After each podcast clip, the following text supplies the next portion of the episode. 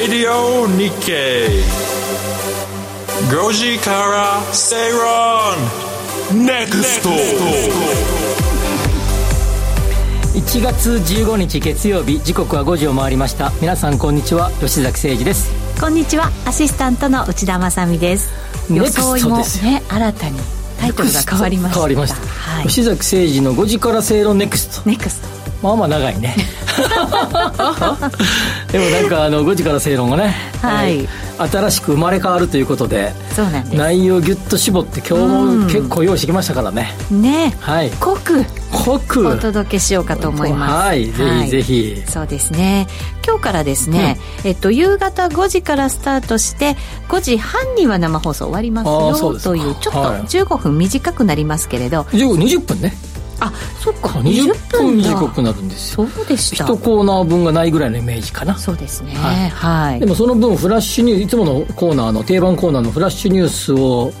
ガツンと解説しようと思って、今日もいっぱいメモ持ってきましたからはい、はい準備万端満タン、うんはい、ね、たっぷり伺っていきたいと思いますそして番組後半では「ワクワク人生ここザスタイル」はい人生100年時代というね、言われて長くなりましたけれども今日はですねココザス代表取締役 CEO の安藤義人さんにお越しいただきまして、うんたっぷりなるほどお話を伺おうかなと思いますあのマーケットでもすごく話題になってるのが新ニーサはのいはいスター、はい今日3万6000円超えましたもんね一瞬ね一瞬でしたけどはいびっくりしましたそうねそうそのやっぱり下支えになってるのがうん新ニーサじゃないかって言われてますからね安藤さんほらやっぱり直に投資家の皆さんとこうんう触れ合ってますから、はいどんな感触なのかね今日伺ねえたならんなかと思います、 YouTube の番組でも安藤さんがなんか喋ってましたよなんか新任者がうんちゃらかんちゃらっつって、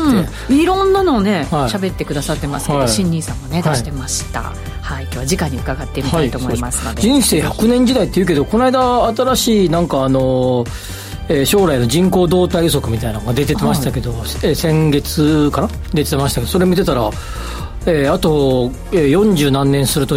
2070年には平均寿命が87歳ぐらいになるらしいですよ女性はえー今女性87歳ぐらいじゃないあで違うすそかれごめんなさい男性が男性男性今81年ぐらいですから、ね、で女性が90歳超えるって言ってたよ平均年齢91って何倍だかないいことですけどそうするとやっぱり健康でいないとなと思いますねうちはゴルフしてるから大丈夫だよいやーどうですか ね酒飲んでるし酒飲んでるしねえ夜夜更かししてるし原稿書いてるし そうそう結構あんまりね健康的じゃないですよそうですかねまあでもその男性も約90女性は90ちょいまで生きるようになったらどのように資産形成するかって大事だからねえごく大事ですよやっぱりお金がないとね、はいでそこに不安なんかがやっぱりくっついちゃうと、本当に人生豊かじゃなくなりますからそうねその辺を深掘りしていきましょうねはい、ぜひぜひ、はい、皆さんもツイッターなどでいろいろつぶやいていただければなと思、あ X, X です なので X ポストしていただければなと思いますが、今日のテーマ一応決めておきました、はい今年の目標を教えてというテーマです、吉崎さんのテーマは今年はね、うんとにかく運動するお運動これまで以上にはいもう今年はもう3文字だけ書けますあ3ワードだけうーん運動執筆読書はいこの3つだけを徹底しようかなと思いなましるたほどはい私は今日ね今年はあれですよ、前倒しおーあそれ僕も今年結構ね、結構前倒しで原稿書いてるそうなん書でいすてるよ俺も私も前倒しな んですよ、はい、これを1年続けないとダメなわけですよ最初だけ1ヶ月だけじゃな くてそうそうそうそうそうそれをねテーマにしてます今年、はいはい皆さんいかがでしょうかぜひぜひつぶやいていただきたいと思います、はいぜひですね「ハッシュタグご時世」つけてつぶやいてくださいお待ちしていますそれでは今日も情報満載でお送りしていきますこの番組は「ココザス」の提供でお送りしますラジオ日経では吉崎誠二の5時から正論ネクストお送りしていますが、ここでは経済マーケットニュースをフラッシュでお届けしましょうまずは最初のニュースです鉄道会社やゼネコンなど土地持ち企業が機関投資家のみ購入できる死母の不動産投資信託リートの運用に相次いで参入しているということです、はい吉崎さん、えーこれはですね、まあ、少し前からね、この傾向ってあって、えー今上、えー現時点での、えー上場してるリートが58本、 58一時期62までいったかな、合併とかいくつかありましたので、現時点で、えー上場してるリート、J リートが58本、一方で、えー、絞り糸という形で、えーまあ、公に売ってるやつで53本。 53本はい、えー、9月末でありました、うん、それでまた、えー、10月に1本増えたはずなので今だから54本かな54本はい、はい、ということで、えー、9月末時点では53だけどそこからまた増えているという中で、まあ、どんな会社がこの絞り糸をやってるんだを見ていくとですねあ、はい、そうそう絞り糸なので、うん、えー、あそう絞り糸と絞ファンドの違いって意外と不動産系のリリート投資家でもなかなか知らないんじゃないかなと思いますけどどういう違いがあるんですか一応絞リートは運用期間の定めなし、ええ、ほうほうで死亡ファンドはまあ大体3年から5年ぐらいのまあ期間期限決めてますせと、そうなんですね、はいいうまあ違いがあって、まあ、え、この話は死亡リートの話期限なしの方ですねなしの、まあ、なしっていうかまあ定めてませんということですね、はいそれで、まあ、あの上場リートは誰でも、えー、証券口座開ければ買え,、買えますが、うんまあ、こちらは機関投資家、まあ、機関投資家っていうか、まあ、かんうちはメインというような感じのが、はい、えー、絞り糸ということになります。で絞り糸は、えー、2010年ぐらいから運用開始したものが多いんですが、えー、先ほど言ったように今現時点では5354になっているという中で、えー、例えば2023年9月には、えー、JR 西日本プライベートリート投資法人、はい、 JR ですね、うん、そして、えー、2013年あ23年7月ですね去年の7月には大成建設プライベート投資法人、はい、ゼネコンですね、うん、まあ、ここの日経新聞の記事の通り土地持ち企業がえー、どんどん参入していると、えー、いうような状況になっていてですね、はい、えーと、と現時点ではですね、えーの、の保有資産の残高残高を見ていてもですね、えー、J リートに匹敵するぐらいのですね規模になりつつあると。そんなもんですね、えー、いうことそうなんですよ、まあ、本数もね迫りつつありますけど、はい、ただ、あの特にあのオフィスは J リートどでかいのがありますのでオフィスはそれほどでもありませんが、えー、物流はで1兆円超えてますし、えー、取得価格の不動産ベースのベースで、はい、住宅も1兆円超えているというような感じになっていて、まあ、どうでしょうかね、えー、まあ、ある程度勢いよく伸びてきているというのが、えー、絞りと、はい、その中でも土地持ち系企業が増えてきると。いうところですこれ絞り糸が増えてくるとですね、まあ、要はうちさっき言った「うちは」って言葉使いましたけどそうですよね、まあ、つまりまあこれあんまりこういうことするとあれですけど上場リートっていうのはいろんな開示資料作ってあれ作って IR してあれしてこれしてこれしてコストがかかるそうなん手間がかかるまあ多分汗マネ会社から見ればまあ、内輪の中でいい感じで配当還元させていただきますせとそうですねそっちの方がいいんじゃないのという、ね、まあ、あれもしてこれもして、まあ、上場するとね当然そういう形が、まあね、はい、決まりがね決まりがありますからね、まあ、その費用がなくなるというメリットがありですね、まあ、それほど利益が、えー、10%しか残しませんので全部還元しますのでそれ考えたら、まあ、絞り糸は、まあ、やりやすい蘇生会社からすれば。でもなんか一部の人しか儲からないんじゃんって思っちゃいますねそうね、まあ、逆に言うと蘇生する側からすれば、まあ、楽でいいじゃ ん数も少ないわけでしょ、まあ、ね、当然投資家の、えー、何十5社とか10社とかでやるわけですから大きいところ、ね、大きいところが、うん、まあ、そういう意味じゃあいろんなもう細かい話だけど資産運用報告書とか郵送代もすんごい大変なんですよね、ね、あれね何千何万でしょ大変5社だったら5個渡すわけですからね、ね、気持ちは分かります、 はい、という背景があるよそうですね儲かる側に入りたいっていう 気持ちもありますまあこれ多分この先もまだまだ増えてくるんじゃないかっていうのはまあほぼ確実でしょうね、うん、はい、そういう背景があるから、はい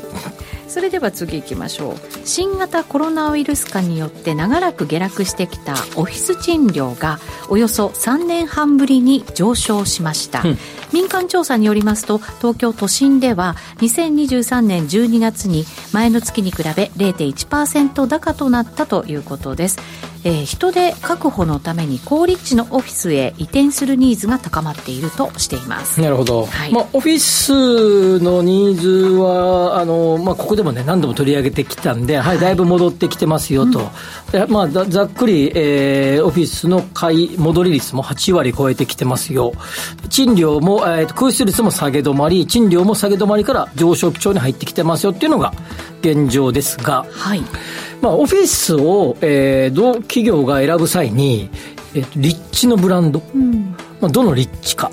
とか、まあ、どのビルか、ビル名のステータス、はい、立地のステータス、ビルのステータス、あるいはどんなテナントが入ってるかっていうステータス、あたりぐらいを、えーまあ、当然オフィスの使い勝手の良さ、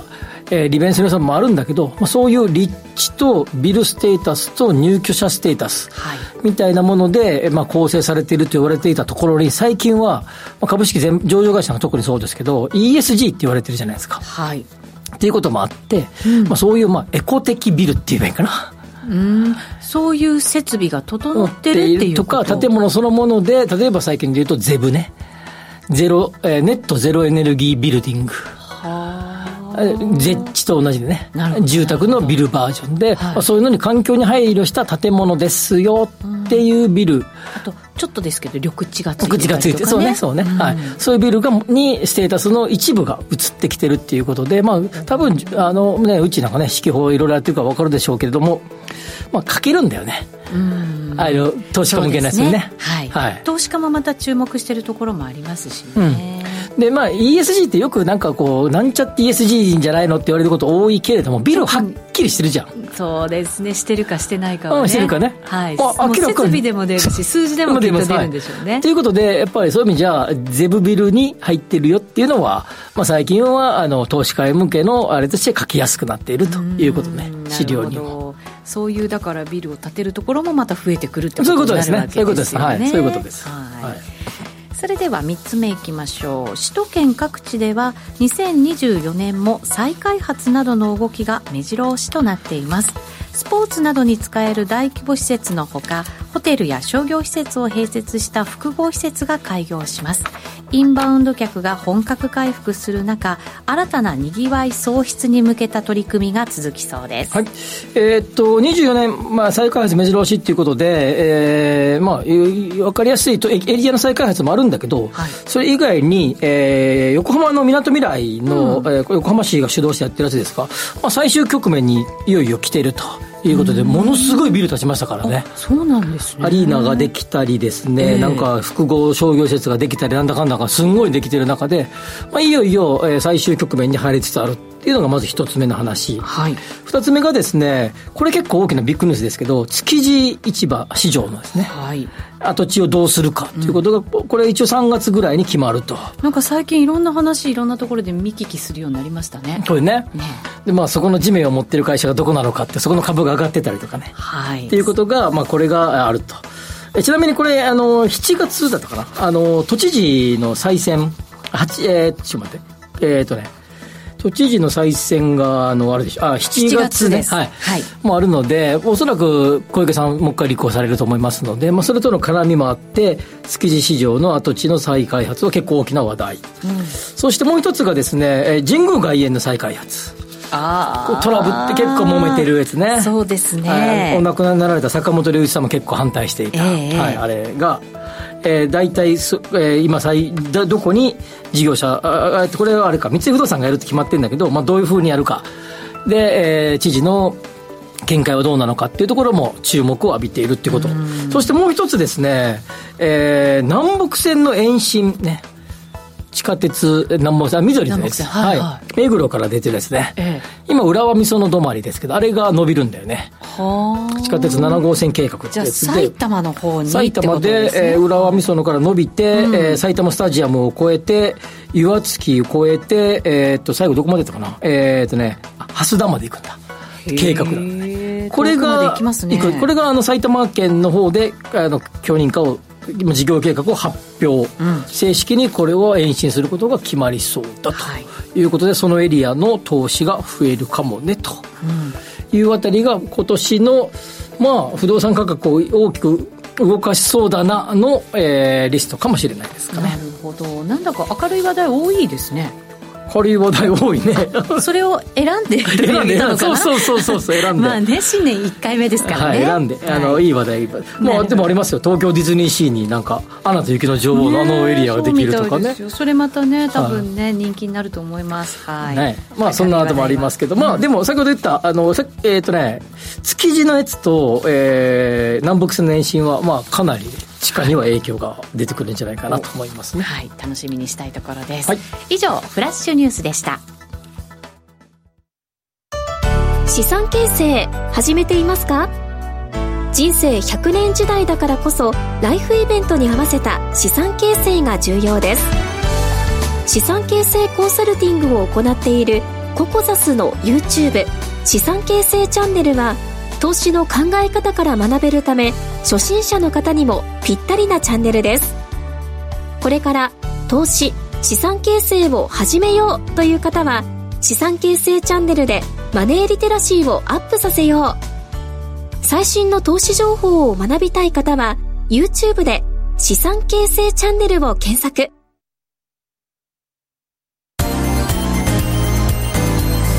ワクワク人生ここザスタイル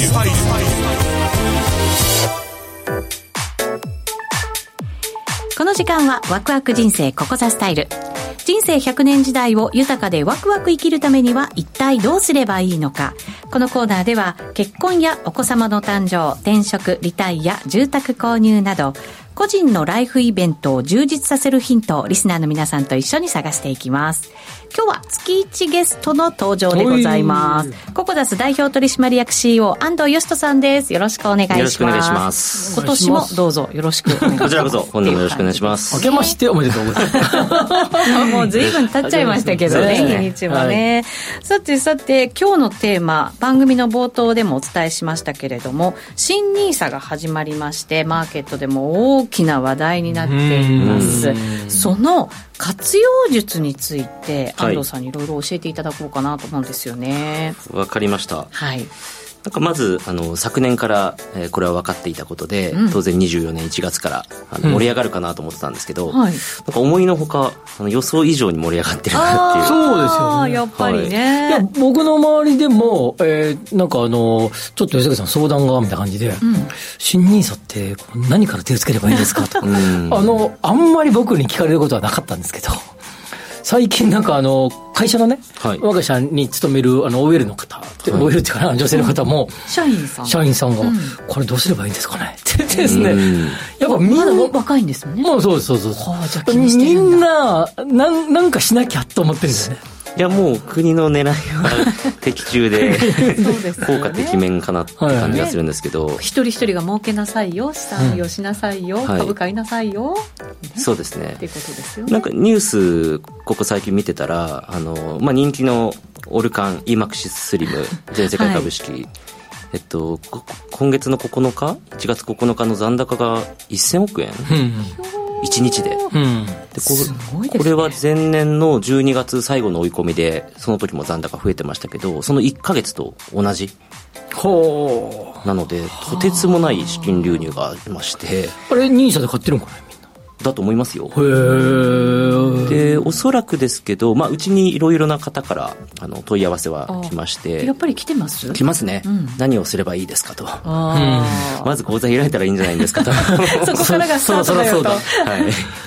ただまあそういった方はあのオルカンだったりとか S&P500 とかもうネット検索してすぐ出てくるようなあのあなんだろう外国株中心のインデックスファンド、はい、まあ、これでいいんじゃないかなと、うん、はいまあ、上がってるし、で、うん、集まってますからね、うん、お金がね、そこ、ね、そうですね、はい、あでもなんか、リートのあれ見てても、あのリートの ETF、はい、要は要はファンド・オブ・ファンズだね、リートを組み合わせた ETF、すごい伸びてるもんね、 伸びてますかとりあえずリート銘柄選ぶめんどくさいから、うん、ETF 買ってこうみたいな、でもあれだって、利回りいいでしょ、いやそうね、だから結構いいんじゃないかなと思いますけど、ね、 4%以上あるもんね、そうなんですよね。はあ、とりあえず面倒くさいからこれ買っとこうみたいな結構伸びてるってことだよねねはい面倒くさいからまあいろいろね調べるのも大変ですからね、ね、とりあえず始めてみようみたいな人たちが、うん、なんかもともとあくまで個人投資家向けの施策なわけで、うん、そこまで入ってくるかインパクトがあるかっていうとちょっと懐疑的だったんですけど、うん、というのが例えば大学のえー運用資金だったりとか、あと年金機構とか、機関投資家の方がよほど大きいわけで、ただまあよく考えると、1000兆円眠ってるわけですよね、現預金が。そうですよね10%だけ来てもね、相当ですよね、 100兆円あるもんね100兆円。で多分現時点、えっと、前年度まででいくと、えっとまあ、よく言う50%がえー現預金、はい現金預金と。で、えっと、15%ぐらいが株式と投資信託。で、2000兆円の資産の中なので、300兆円ぐらいか。はいこれしかなかったわけですけど、100兆上乗せされたら、すごいですよね。すごいよね大きいです33%ね増なので、いや、なかなかいい感じで、 マーケット下支えしそうなんじゃないかなと思いますけどね。ねえはい年初から結構上がってますもんだって、うん日本株、ね、これ、ここ数千円で上がったじゃない3000円ぐらいか、大体上がったじゃないですか、はい日経平均。どれぐらい新 NISA の効果あったんかね。ね、私も今日それ気になって記者さんに聞いてみたんですけど、そんなじゃないんじゃないのって、うんでも 言われちゃいま400した円けぐどらい、1000円以下ぐらいはあるんやろね。7、800円とか。ないんかね。まあ一部あるんでしょうけどね、いずれ資産が出てきそうな気がしますけどね。こんな最初からドカーン入れるんですかねいやでどうも、なんしょう来るかなと思って買ってる機関投資家もいると思うよね。ああーまああそれもあるでしょうね。あとその活用の仕方という点でいくと、はい私いろいろな方から相談を受けてる時に伝えてるのが、あの今まで株式投資をほとんどやっていた、 やっていなかった方はいがこのタイミングで口座を開き、で、ニーサ口座設定して、で、運用となると、まあある意味デビュー戦じゃないですか。うん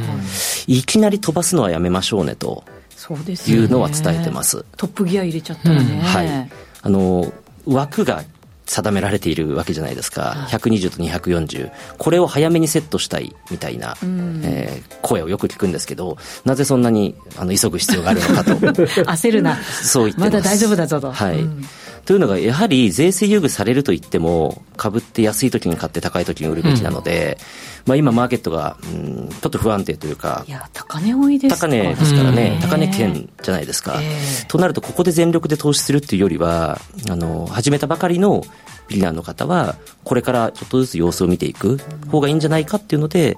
まずはその積み立ての枠を月数万円使ってで先ほど申し上げたような、うん、インデックス型のファンドこの辺から始めたらいいんじゃないのっていうのが今アドバイスしてることですね。うんあまずははいまずはね。スタートですからね、うんはい、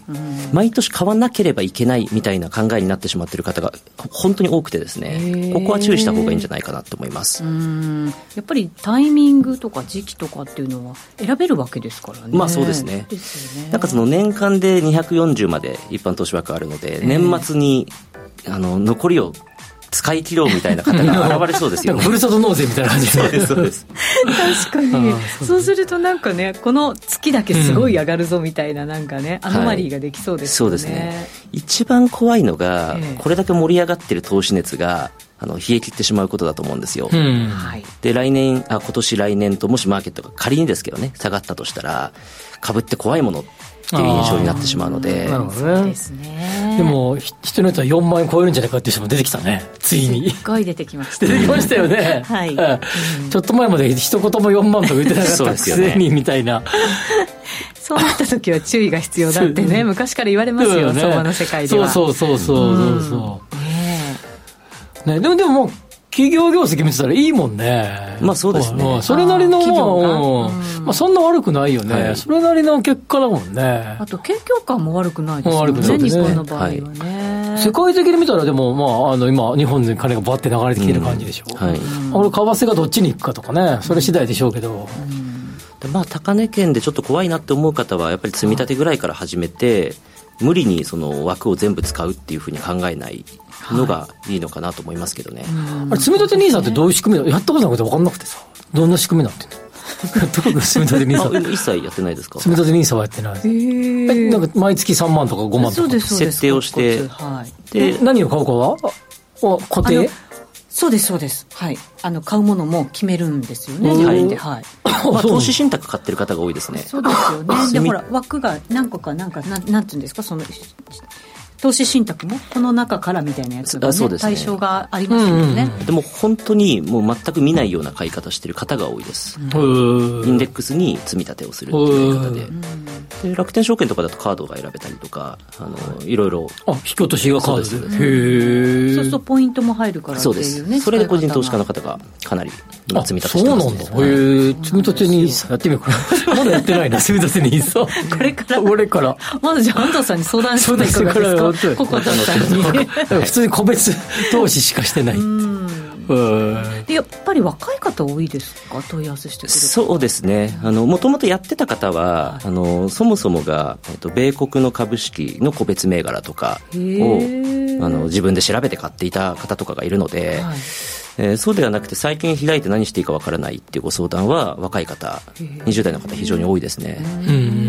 でまあ、そういう方がいきなりその溜め込んできた貯金を全部個別銘柄みたいなのはあのちょっとリスクが高いかなと思うので、はいまずは積み立てから始めるのがいいよとそうではいねそこからだからポートフォリオを組んでいくわけですもんね、そういう方々はね、まず少し取り組むと経済ニュースが耳に入るじゃないですか、うんうんうんまあそりゃそそうだこから個別銘柄でいいと思いますけどね、はい、うんそれをだからまあポートフォリオの核にしながら足りないものをその後いろいろ補っていくみたいなしかも長い期間かけてっていうイメージなんですねそうですねはいそうしないとやっぱりね、うんやっぱり続けていかないと意味がないわけですもんねまあ投資ってね、長期でやるべきですよね当然、特にこの NISA 使ってってことはそうなりますよね、まあ、税制優遇はあの高級化されて期限はなくなったわけですから、うんはいもう長くもう応援して持っていく、で毎年あの同じ銘柄買い進めていくとかでももちろんいいと思いますし長い目でやっていくとあれキャピタルゲインと配当両方ともの税金がかかんないんだっけそうですね俺兄さはんいそんなに詳しくない そうなんだ認査口座設定しているもちろん証券口座ないだけなので、あ結構多い方があの複数使っている方は、はいはいまあ、当然ですけど認査口座だけが非課税になるので、はいはいはいなので、まあ、短期売買を例えば繰り返す、えー口座があったとすると、まあ、それはもう完全に分けて、うんうんこの銘柄はこの口座で買うっていうように、まあ、23の口座を使い分けてる方が結構多いですよ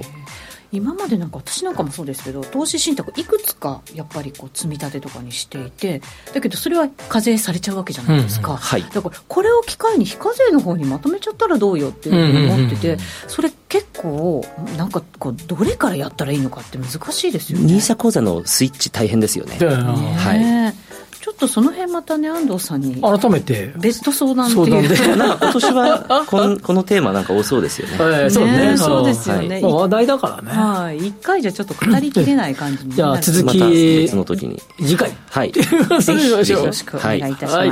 今日のゲストココザス代表取締役 CEO の安藤義人さんでしたありがとうございましたありがとうございましたありがとうございましたということでワクワク人生ココザスタイルのコーナーでしたさてあっという間あにっとい時う間間経っちゃいましたあーよ安藤さん構造さんから資産形成チャンネルのゲートウェイ成田シリーズ大好きです来てますよありがとうござ あいれま面す白いね俺も好きだ俺もありがとうございますコメントください番組だとね高青年な感じなんですけどあーだ YouTube になると意外になんかはっちゃけてる感じ全然がね面いい白いですよポップねな感じでそうそうそポップうなそうねそのギャップも楽しんでもらえるといいかなと思いますいいいいシリーズだなこれ、 ね、資産形成チャンネルぜひね検索していただいて皆さんも、はい、登録していただけると嬉しいなと思い今ます年もでも皆さんやっぱりあの投資の話ね勝ちたいとかね、はい皆さですんよ多いですけどね投資元年みたいな方々も多いと思いますからねうんそうですぜよねひぜひチェックしていただけると嬉しいなと思います、はいこの番組はココザスの提供でお送りしましたここまでのお相手は吉崎誠二と安藤義人と内田まさみでした来週の夕方5時にラジオ日経でお会いしましょう